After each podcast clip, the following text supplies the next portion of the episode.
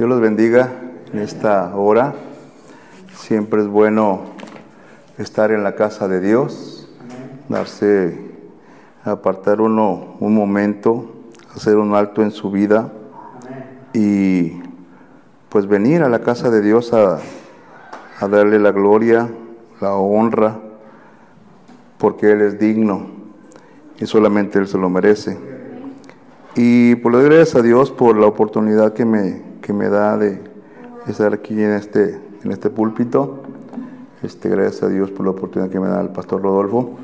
Y pues vamos a lo, a lo que te truje. Eh, había, eh, tengo yo una reflexión aquí que me salió de repente ahí en un, en un grupo en el que estoy, de, que se llama Lumbrera, y me gustó el, la reflexión, es, es como algo para compartir. Dice así, dice, nuestro papel como predicadores y maestros de la Biblia es ponernos debajo de la luz iluminadora de las palabras que hace mucho fueron escritas por el Espíritu Santo. Nuestro trabajo es decir hoy lo que Dios dijo una vez y nada más, porque al hacer esto, Dios sigue hablando. No nos cansemos de predicar, porque cuando nosotros hablamos, compartimos la palabra de Dios a alguna persona, Dios sigue manifestándose, Dios sigue hablando a través de su iglesia, a través de su santa palabra de Dios.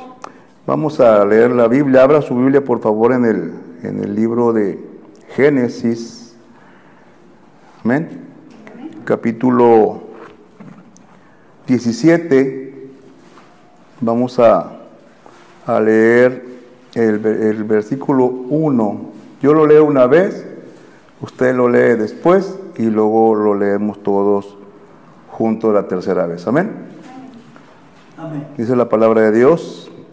Era Abraham de 99 años cuando le apareció Jehová y le dijo, yo soy el Dios Todopoderoso, anda delante de mí y sé perfecto. ¿Ustedes?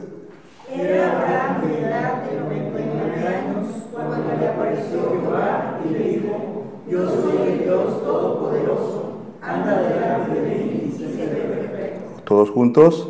Era Abraham de edad de 99 años cuando le apareció Jehová y le dijo, yo soy el Dios Todopoderoso, anda delante de mí y sé perfecto. Padre Celestial, bendito y buen Dios, en esta hora nos reunimos en el nombre de Jesucristo para honrarte con nuestros cantos, darte la gloria con nuestros testimonios, con nuestra adoración, Señor porque pues no tenemos más que ofrecer, Señor, más que nuestra presencia en este lugar, nuestra dedicación hacia ti, nuestro respeto, nuestro amor hacia ti, nuestro agradecimiento eh, eterno por la salvación de nuestras almas.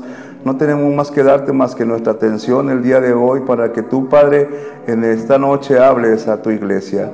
Habla a tu pueblo, habla de tal manera que podamos salir de este lugar edificados en gran manera, Señor, y que tu palabra, Señor, sea quien taladre nuestras mentes y nuestros corazones.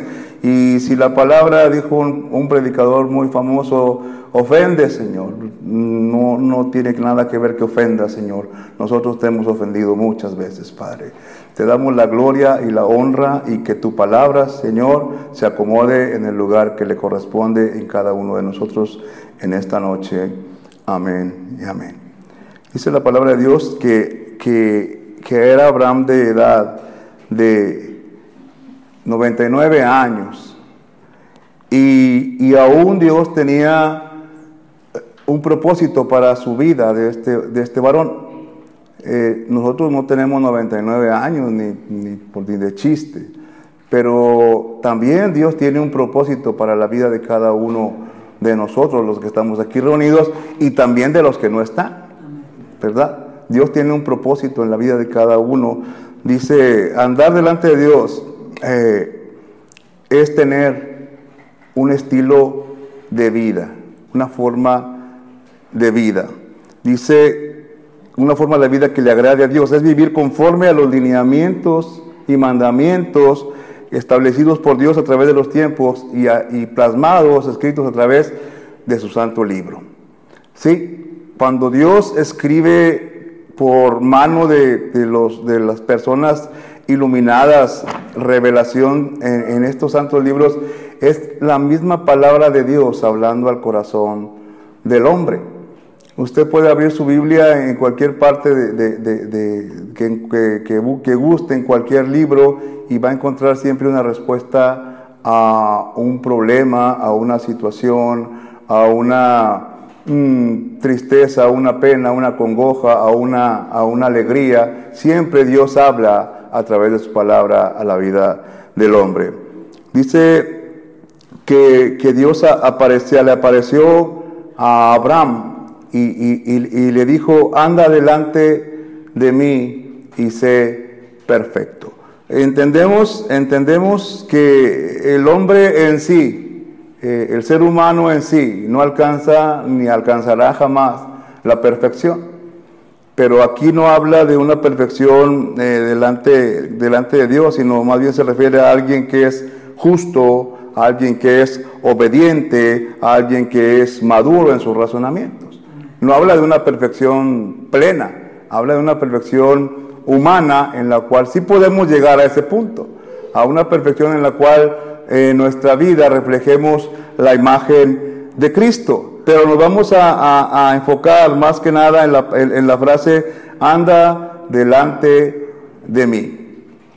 ¿Qué, ¿Qué, entenderíamos, ¿Qué entendemos con decir anda delante de mí? Pues quiere decir que yo puedo andar por ejemplo, con el pastor Rodolfo, cuando vamos a las misiones, andar con él en, la camioneta, en el carro, vamos y venimos, andar juntos, andar, andar juntos, comer juntos, eh, dormir en, la misma casa, vivir una vida de relación.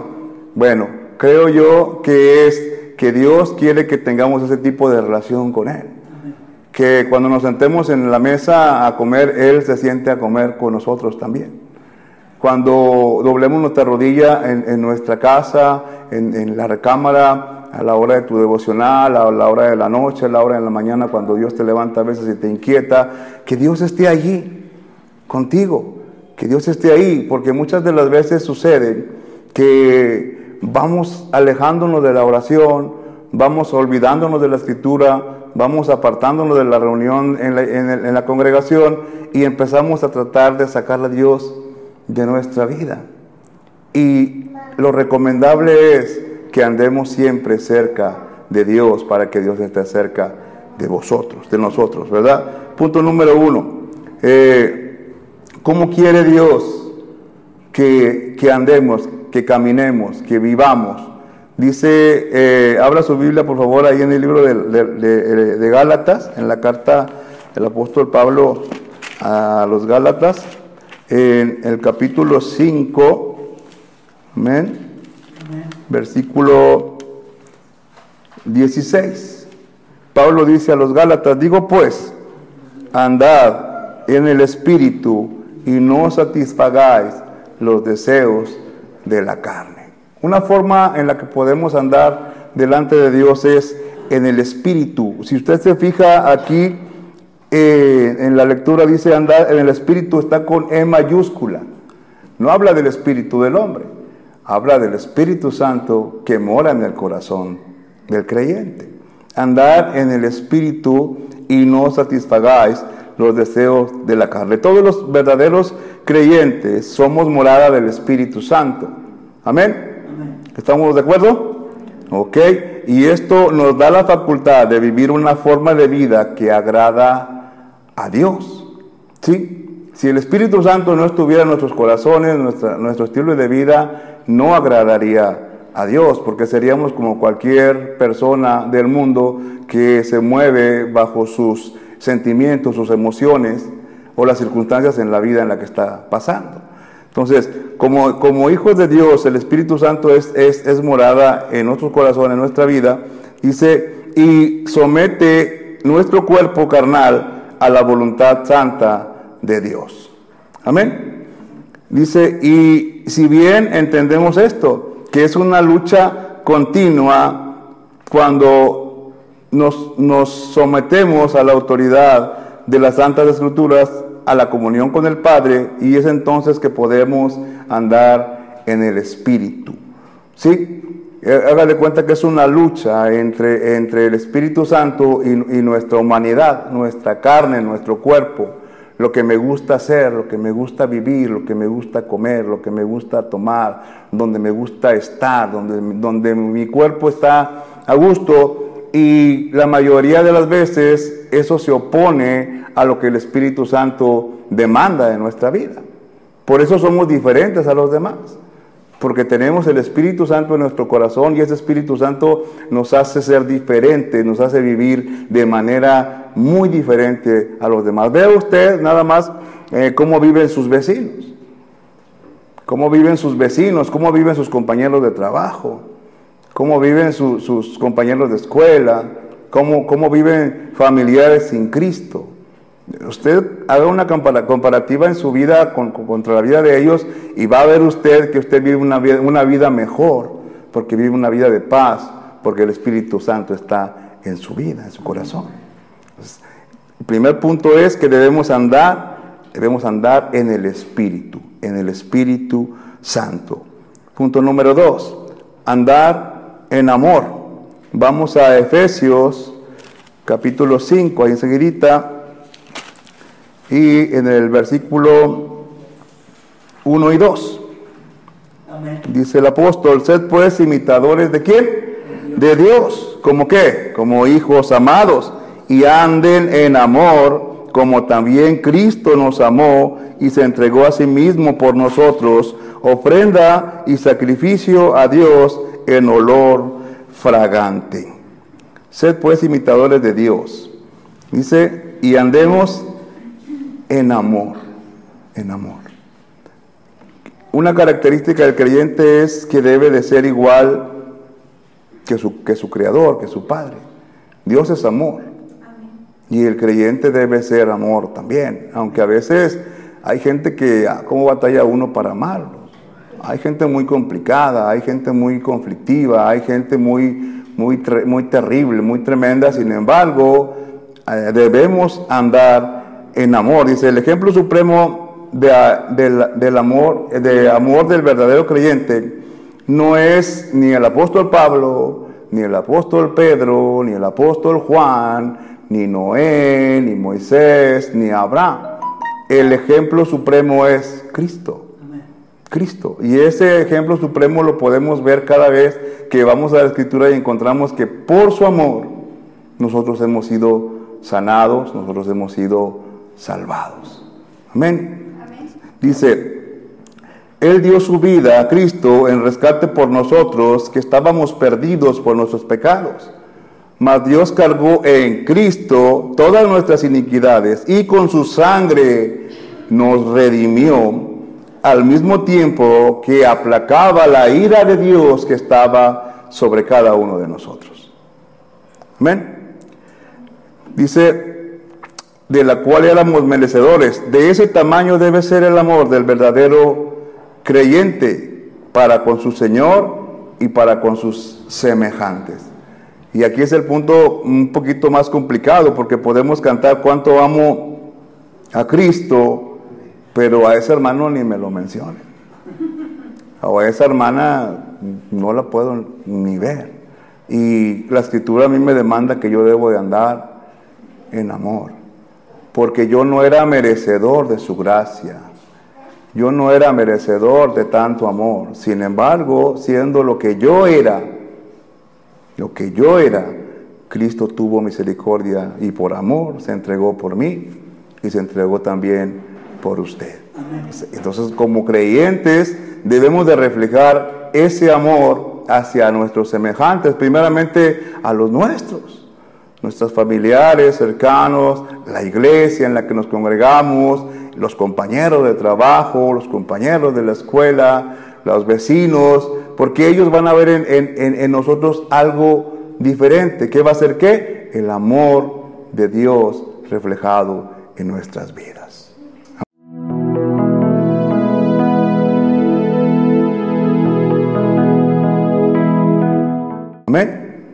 Punto número tres andemos como hijos de luz, no de doña luz, de luz, de, la, de luz. Eh, aquí en el versículo, mismo capítulo, versículo 8, dice, porque en otro tiempo erais tinieblas, mas ahora sois luz en el Señor, andad como hijos de luz. ¿Sí? ¿Qué quiere decir esto? Que cuando nosotros vivíamos sin Cristo, vivíamos en tinieblas. Y no nos acercábamos a la luz que es el Señor porque eran descubiertos nuestros pecados. Entre más cerca nos acercábamos hacia la luz, más evidente era nuestra eh, pecaminosidad. Podía, podía verse a dos kilómetros lo pecadores que, que éramos. Por eso muchos, muchas personas tienen temor a acercarse al Señor, porque muchas cosas van a ser descubiertas que Él no quiere que sean descubiertas. Pero ante Dios, dice la palabra, todas las cosas están desnudas. No hay nada oculto delante de Dios. Por eso nosotros tenemos que acercarnos a la luz para que sea manifestada esa luz en nuestra vida y esa luz sea reflejada hacia el mundo a través de un creyente que ama a Dios. Amén. Si nosotros reflejamos esa luz, dice, dice, dice Jesucristo, vosotros sois la luz del mundo. Una ciudad asentada en el cerro de las Mitras no se puede esconder, todos la vamos a ver, allá está arriba. No se puede esconder. La vida del creyente que, que verdaderamente vive como hijo de luz es evidente para la gente que está alrededor de ellos. Esto crea una vida que da testimonio, una vida que sin hablar usted puede ganarse a alguien para Cristo. Sin hablar, viviendo una vida como un hijo de luz, como un verdadero hijo de luz. Eh, número cuatro, debemos andar sabiamente. Vamos a Colosenses, eh, capítulo 4 y versículo 5. Dice, andad sabiamente para con los de afuera, redimiendo el tiempo. El 6. Sea vuestra palabra siempre con gracia, sazonada con sal, para sepáis cómo debéis responder a cada uno. Ser sabios para hablar. Ser sabios. No, no arrebatados, no, no hablar atropelladamente, no hablar sin, sin sentido. Tener bien conectada la lengua a nuestro cerebro y saber lo que estamos hablando. Y aquí más que nada, creo yo, que habla acerca de testificar hacia los demás. Mire, no sé, no sé ustedes, pero sucede muchas veces que vamos perdiendo ese, ¿cómo le podemos llamar? Esa necesidad de hablarle a alguien de Cristo. No sé si a usted le ha pasado. Pero sucede muchas veces que las personas que andan allá afuera, donde nos relacionamos con el del taxi, con el de las tortillas, con, con, el de la basura, con la, gente, con que platicamos de repente en la calle, cuando nos encontramos en el mercado o, en las tiendas de supermercado, y, lamentablemente hemos estado perdiendo ese deseo de hablar, de hablar a la gente de Cristo. Yo lo hablo por mí, porque yo sé que usted siempre lo está haciendo. Pero sí sucede a veces que, que hay personas que allá afuera tienen necesidad de una palabra, de un testimonio, de un versículo de la Biblia. Hace poco publicó el pastor Carlos Bolaños, eh, no sé si lo tengan ustedes como, ¿cómo se le llama? Contacto, este, que él había platicado con una persona en la calle y que esa persona le daba testimonio que, que gracias a Dios porque él le había compartido el Evangelio, porque él días antes había pensado en suicidarse. Y mucha gente el día de hoy pues vive con esa tendencia, con esa idea, con esa necesidad de Cristo y nosotros a veces no somos sabios para poder eh, discernir o, entender o ver en las personas la necesidad. Sin embargo, hay mucha necesidad en el mundo de que nosotros los creyentes compartamos el Evangelio de Cristo. Ser sabios, hablar, dice, dice que, que, seamos sabios para con los de afuera, redimiendo el tiempo, porque el Señor viene pronto. Y si el Señor no llega pronto, nos vamos a morir también más pronto.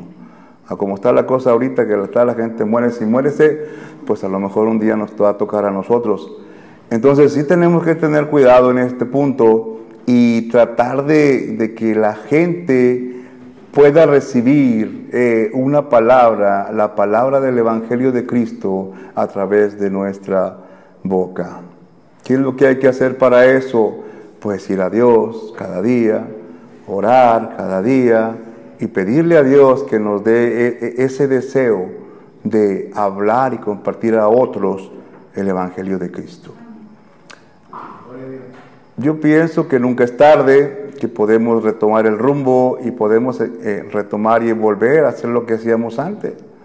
Cuando éramos jóvenes nos, nos, llevaban los pastores a, a, predicar el Evangelio a las colonias, nos daban un, seminario de dos semanas, cómo ganar almas para Cristo, y estudie y ore, y luego nos llevaban al campo, allá las colonias de las que me acuerdo mucho, en las colonias de acá de este lado de no reelección, las Fomerrey 25, las 51, para acá nos aventaban los pastores, órale, échele ganas, y nos daban, nos daban varias cuadras, varias cuadras, y había que hacer reporte. ¿Cuántas casas visitaste? Tantas. ¿Cuántas, casas, ¿Cuántas personas les hablaste? A tantas. ¿A cuántas personas les, compartiste el mensaje de salvación? A tantas. ¿Cuántas personas hicieron la oración de fe, tantas. Y era un reto, porque como éramos muchos jóvenes, pues todos queríamos tener más eh, para ganar, para ser los mejores. Y, yo creo que eso es, es, importante y deberíamos empezar a trabajar en eso en nuestra vida, en, compartir el Evangelio a las personas sin Cristo. Amén. Punto número 5 dice que debemos andar en él. Colosenses capítulo 2 y versículo 6. Por lo tanto, por tanto, de la manera que habéis recibido al Señor Jesucristo, andemos en Él. ¿En quién? En Cristo. ¿Cómo recibimos a Cristo? Pues un día tuvimos la necesidad de un Salvador, reconocimos nuestra incapacidad de salvarnos a nosotros mismos, Reconocimos que estábamos hundidos en un en, el lodo fangoso, cenagoso, apestoso y sucio, y que nuestra vida iba sin rumbo. Un día tuvimos que reconocerlo, por eso estamos aquí.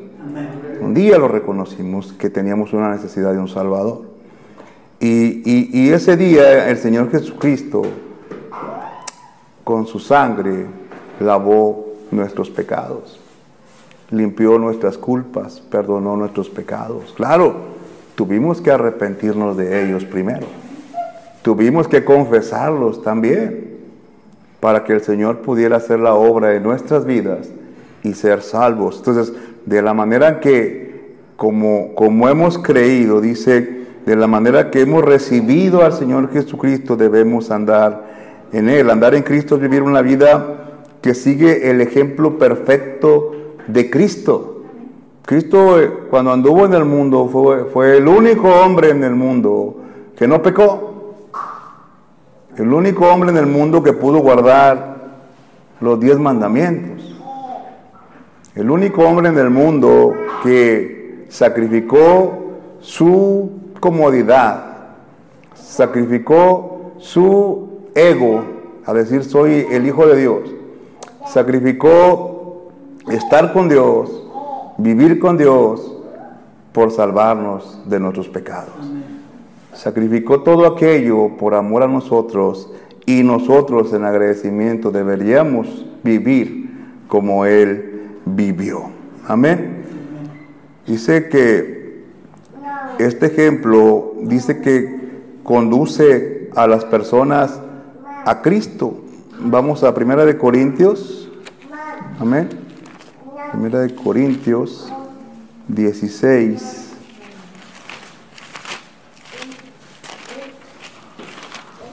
Capítulo 15. No estoy mal.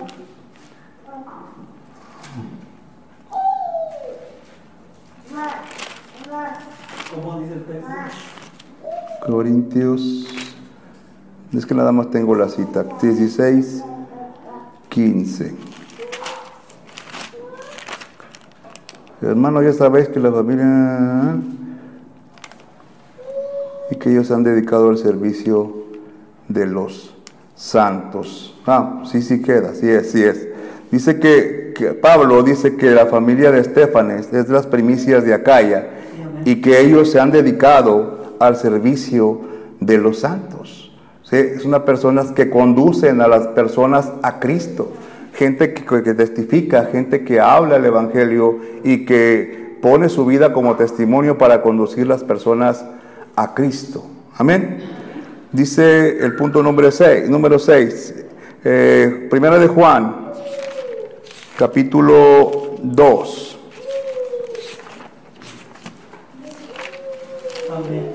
versículo 6. Amén. Amén. Dice, el que, el que permanece en él debe andar como él anduvo. ¿Como quién? Como Cristo. Una vida, una vida dedicada, una vida de obediencia, una vida que le dé la gloria a Cristo, es como nosotros debemos de vivir. Una vida que agrade a Dios. Una vida que dé testimonio de que somos hijos de Dios. Una vida en la que podamos eh, simplemente con nuestro modo de vestir, con nuestro modo de hablar, con nuestro modo de caminar, con nuestro modo de comportarnos, que la gente vea en ti a Cristo. Que la gente vea en, en- en- en ti y en mí a la persona de Cristo. La vida de, de obediencia de Jesús es el modelo a seguir del verdadero creyente. Los que afirmamos que somos verdaderos creyentes debemos vivir como, como Él vivió.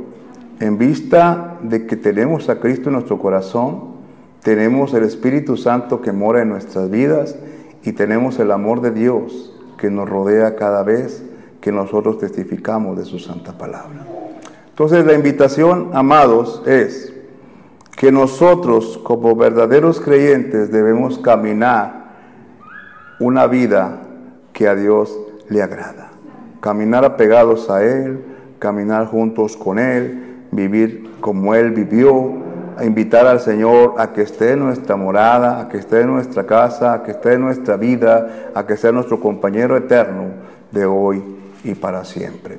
Entonces, si nosotros aprendemos a caminar así delante de Dios, quiero que sepa que muchas cosas en nuestras vidas van a cambiar para bien, porque vamos a ser personas diferentes, personas eh, a lo mejor señaladas por, por muchos de que, de que somos, somos sa- santurrones, somos este, eh, fanáticos, pero va a ser una imagen que a la vista de Dios a Él le va a agradar.